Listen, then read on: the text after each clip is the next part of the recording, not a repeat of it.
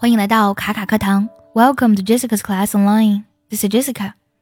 清明节这一天呢，总会让人想起逝去的故人，还有亲人，总会让我们不时陷入对于亲人思念的悲痛当中。虽然说时间可以治愈一切，但是亲人在我们心中留下爱的痕迹是永远不会磨灭掉的。One, I miss you a little too much, a little too often, and a little bit more every day. Two, I keep myself busy with the things I do, but every time I pause, I still think of you. Three, and tonight I'll fall asleep with you in my heart.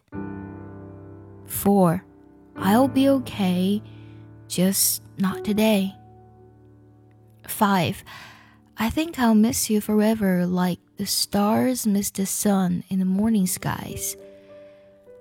Six, my first thought in the morning is always you. 7. You have no idea of the amount of happiness you brought into my life. 8.